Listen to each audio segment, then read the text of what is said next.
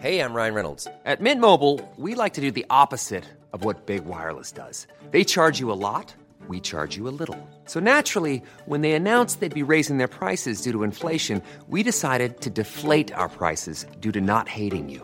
That's right. We're cutting the price of Mint Unlimited from $30 a month to just $15 a month. Give it a try at mintmobile.com slash switch. $45 upfront for three months plus taxes and fees. Promo rate for new customers for limited time. Unlimited more than 40 gigabytes per month. Slows. Full terms at mintmobile.com. Comment contribuer à un monde de demain plus durable La saison 2 du podcast Créateur d'impact va chercher les réponses en immersion au plus près des bénévoles, dirigeants d'associations ou bénéficiaires. Des histoires inspirantes et émouvantes sur les motivations de ces aventuriers de l'humain qui s'engagent dans la construction de la société de demain. Generali, sponsor de votre épisode La Story, vous propose de découvrir Créateur d'impact, le podcast disponible sur toutes les plateformes d'écoute.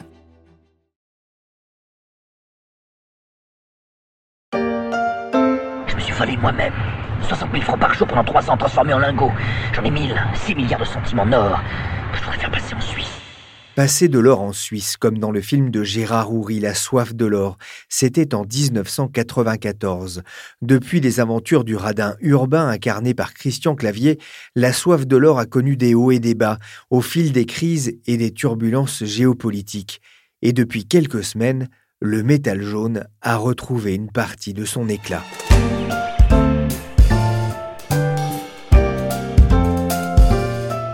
Je suis Pierrick Fay, vous écoutez La Story, le podcast d'actualité des échos, et ensemble, on va succomber à la fièvre de l'or. Les calculs sont pas bons, Kevin. C'est quand tu vas mettre des paillettes dans ma vie, Kevin Des paillettes en or si possible, Kevin, car le métal jaune a traversé l'histoire et bien des crises et demeure l'un des placements fétiches de ceux qui veulent s'en prémunir, comme lors de la crise de 2008 évoquée dans le 19-20 de France 3, une archive de l'INA. Valeur euh, refuge de toujours en cette période troublée, l'or connaît un fort regain d'intérêt, ce qui est un signe d'inquiétude des épargnants. L'once vient alors de passer les 1500 dollars. Il atteindra trois ans plus tard un record historique à 1900 dollars. En direct de Codogno, Alban Micosi. Bonsoir Alban. Peut-on craindre une, une psychose en Italie après l'annonce de ce troisième décès? Le coronavirus de Wuhan est arrivé en Italie et provoque une vague d'inquiétude dans le nord du pays et dans les États voisins, comme on l'entend sur le plateau de France 3. L'inquiétude a aussi touché la bourse. Les actions ont fortement baissé cette semaine et les investisseurs se sont rués vers les actifs jugés les plus sûrs, les emprunts d'État allemands, américains, japonais et français, mais aussi des devises comme le dollar, sans oublier l'inaltérable once d'or. Le métal jaune s'est envolé en une semaine de plus de 4% avant de faire l'objet de prises de bénéfices. Il a franchi la barre des 1600 dollars au plus haut depuis sept ans. Étienne Goetz est journaliste au service marché des échos. Il suit le secteur des matières premières. Étienne, on présente l'or souvent comme une valeur refuge. On vient d'en avoir l'illustration cette semaine avec les craintes liées au coronavirus. Alors, on en a eu même une illustration euh, magistrale, puisque avec la multiplication des foyers euh, d'épidémie et de cas de coronavirus en dehors de Chine, en Corée et surtout en Italie, avec des morts, des centaines de personnes euh, malades, il y a eu une vague de stress sur euh, les marchés financiers.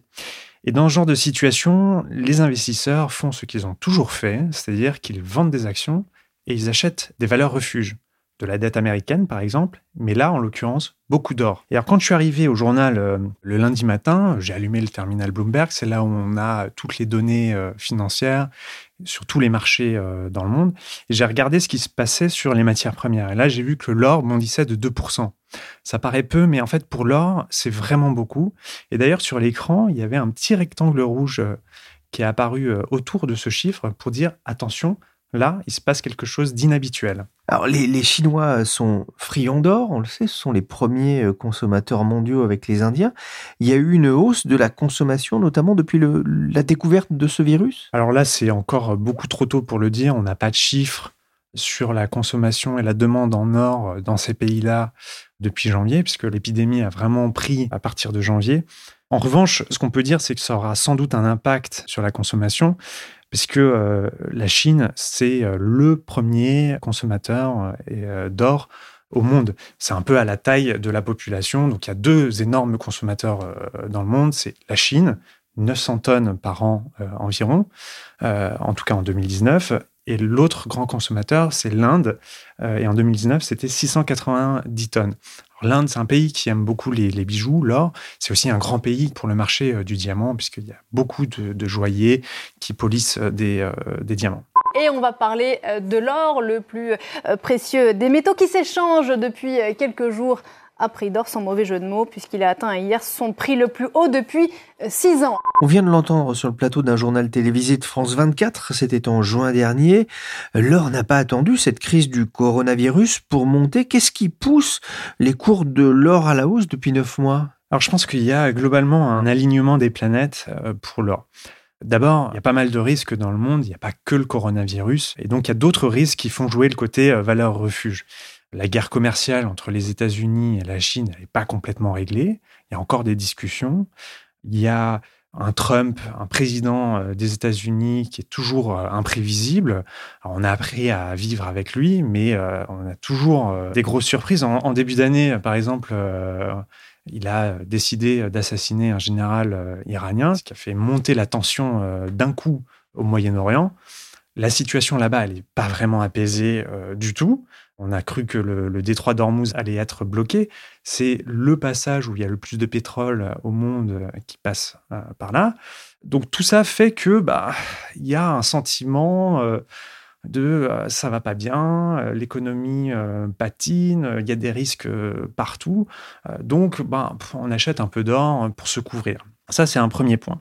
Le deuxième point, c'est du côté de la production plutôt. Tous les ans, les groupes miniers extraient environ 3000 tonnes d'or. C'est parfois un peu moins, c'est parfois un peu plus, mais bon, ça tourne autour de 3000 tonnes.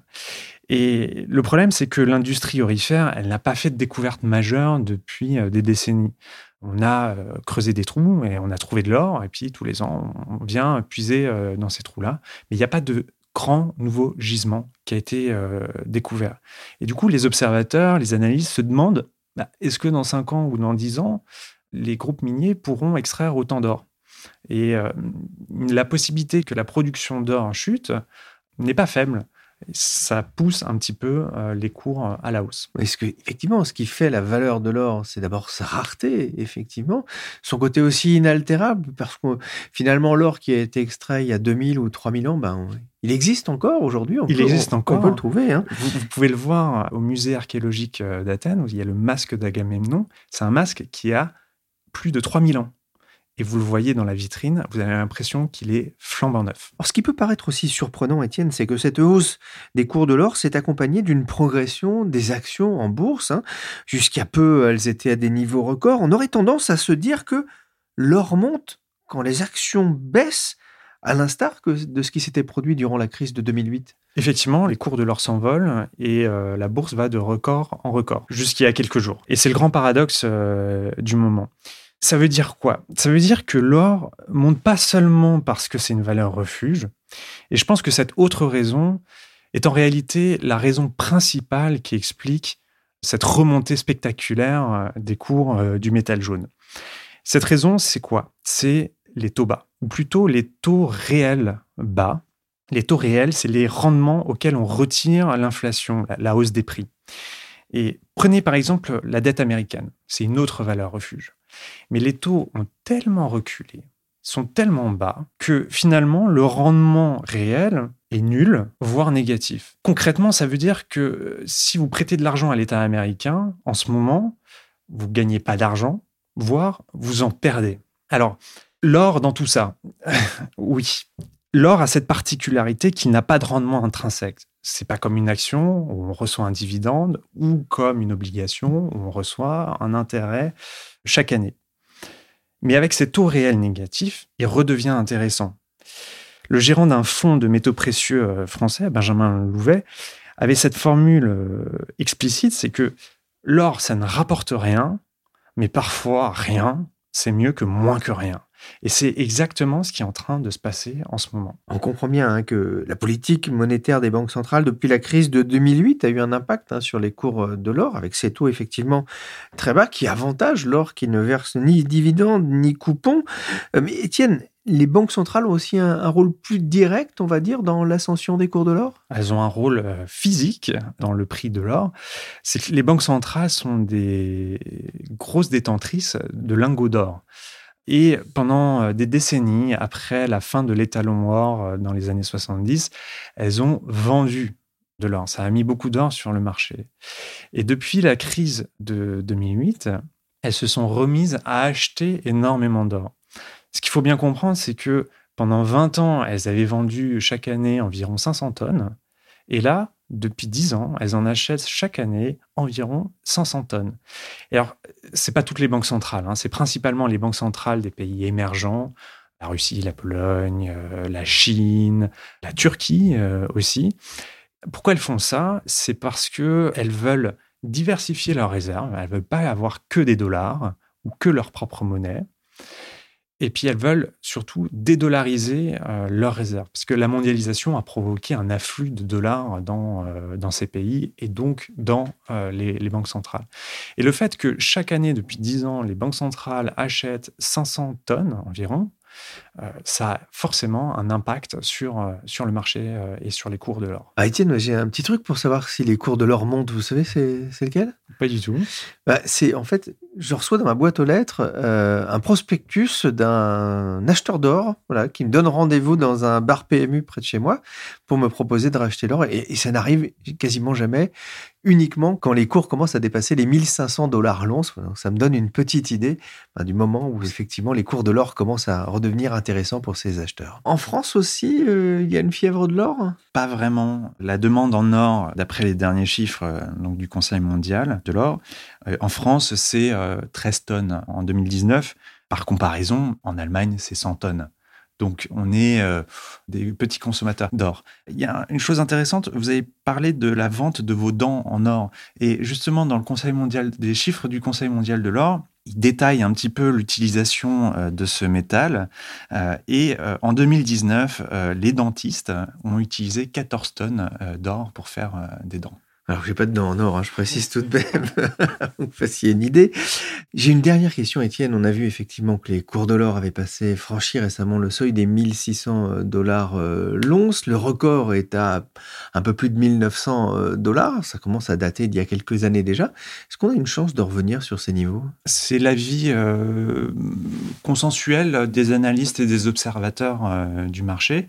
Justement, en raison de ces taux bas actuels qui vont continuer pendant un an, deux ans, trois ans. On voit mal la Fed remonter ses taux en pleine crise du coronavirus, euh, en pleine guerre commerciale. Donc cet environnement de taux bas qui met sous pression le rendement réel des obligations d'État va se poursuivre. Et en conséquence, les analystes estime que l'once d'or euh, peut monter euh, jusqu'à 1700, 1900, même crever le plafond de 2000 dollars euh, l'once. Alors ça va pas forcément durer, ça va pas forcément être une moyenne sur les prochaines années, mais l'once d'or peut monter encore bien plus haut. Le métal précieux n'a donc peut-être pas fini de monter. L'or est récompense, alors on fait bonne mine, dit un proverbe allemand. Le métal jaune étincelle et fait briller les yeux des terriens, et ce n'est pas nouveau. Mais pourquoi cette soif, cette fièvre de l'or? Pourquoi est-ce qu'il fascine autant? Pierre Gossens est professeur à la retraite. Il a longtemps travaillé comme géologue à l'université de Liège en Belgique. Il est l'auteur de La fièvre de l'or, une histoire millénaire. Je me suis entretenu il y a quelques semaines au téléphone avec lui. Il m'a expliqué ce qu'il avait fait succomber à ce métal précieux. Eh bien, c'est un peu le hasard. Quand j'ai commencé ma carrière en 65, l'or ne valait pas grand-chose, était fixé à 35 dollars la once. La once, c'est un poids de 31,1 grammes. Et avec 35 dollars la once, personne n'était intéressé à, trouver les nouveaux gisements. Mais la crise pétrolière en 73 a obligé les États-Unis à abandonner l'étalon or donc le prix fixé à 35 grammes, et à le laisser libre, c'est-à-dire que tous les particuliers pouvaient acheter de l'or. Et le prix de l'or a évidemment grimpé. Et euh, évidemment, il y a eu un rush vers l'or. Et quand j'étais, je dirigeais une mission en Inde euh, pendant quatre ans, où il y avait des, gisements alluvionnaires d'or que j'ai évalués et en me promenant, j'ai trouvé des roches qui étaient, pour moi, valaient la peine d'être prospectées parce que c'était des roches en général qui portaient de l'or. J'ai fait quelques sondages avec la, la, machine on a trouvé des teneurs très importantes en or. Et c'est le petit gisement de Marouda dans le Kerala. Mais malheureusement, le terrain dans lequel j'avais fait les sondages appartenait au département des forêts et là où j'avais fait les sondages, c'était une réserve nationale où les mines étaient interdites. Donc, Marouda est resté comme un enfant mort-né et il est là et c'est tout. Et puis après, pendant toutes les années 80, j'ai fait beaucoup de missions dans les pays africains et là, évidemment, j'ai été confronté au problème de leur paillage, au problème de pays qui voulaient se développer avec de l'or.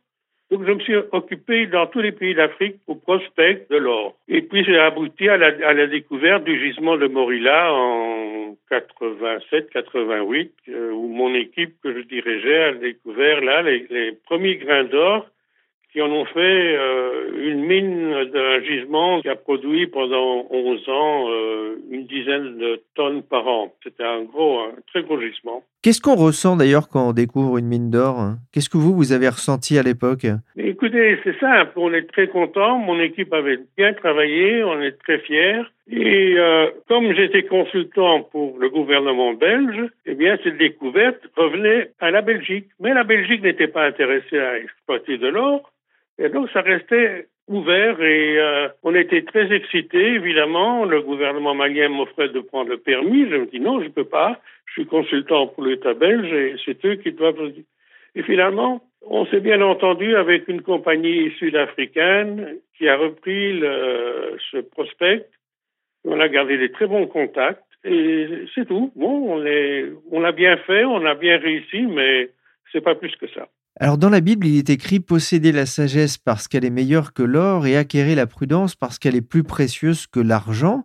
L'or, on le voit, de, l'importance depuis de longues dates. De quand date justement la découverte de l'or? Écoutez, c'est très difficile à, l'évaluer parce que on a découvert des pépites d'or dans les sols de cavernes où l'Homo sapiens et sa famille ou son clan vivaient. Est-ce qu'ils avaient trouvé cet or et laissé tomber et puis ça s'était perdu?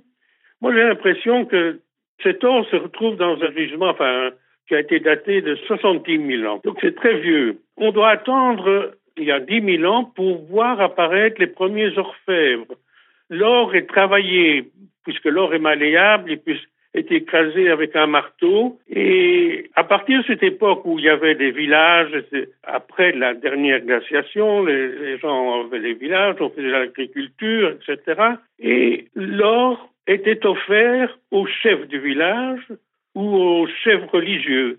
Et à toute cette époque, jusqu'à l'époque romaine, si vous voulez, ce sont les rois, les empereurs ou les grands chefs religieux qui recevait l'or trouvé par le Quidam. C'est l'un des joyaux de l'Égypte antique. Vieux de 3500 ans, le masque de Toutankhamon avait résisté au temps, au pillage, mais pas aux travaux du musée du Caire. Le masque funéraire de Toutankhamon, 10 kilos d'or de toute beauté, un masque abîmé par des employés du musée et restauré il y a un an comme on a pu l'entendre dans ce reportage de France 24.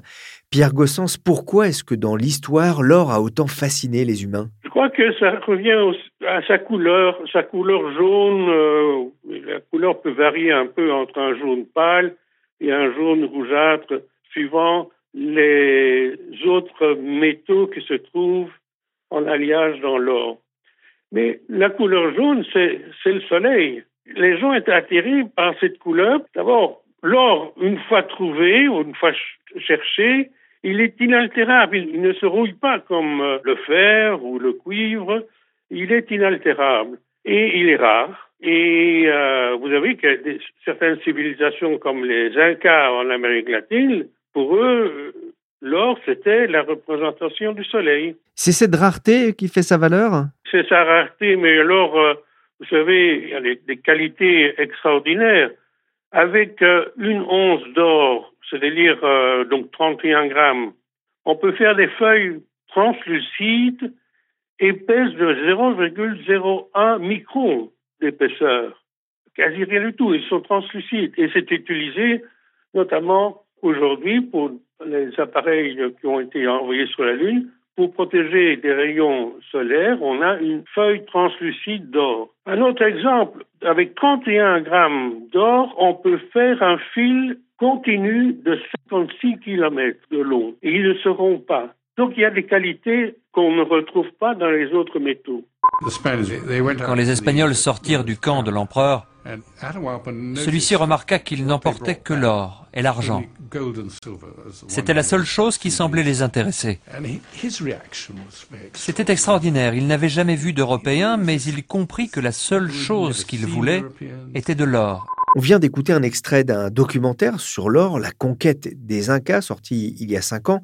L'or, on le disait, c'est un métal jaune, mais il a aussi fait couler beaucoup de rouge. Ah oui, ça oui, c'est évident. Quand on voit l'importance de l'or pour les rois, les empereurs ou les chefs religieux, il y a des pays, comme par exemple l'Égypte, certainement un des pays qui a produit de l'or euh, vers euh, moins 6000 ans. Alors, les voisins qui n'avaient pas d'or, eh bien, ils venaient envahir les pays où ils trouvaient de l'or. Et ça faisait des guerres et ça faisait un dégât collatéral c'est qu'on faisait des prisonniers et ces prisonniers devenaient des esclaves. Et les guerres se sont succédées pour la possession des richesses orifères. Et je vais vous donner le dernier exemple en, tête, c'est les nazis.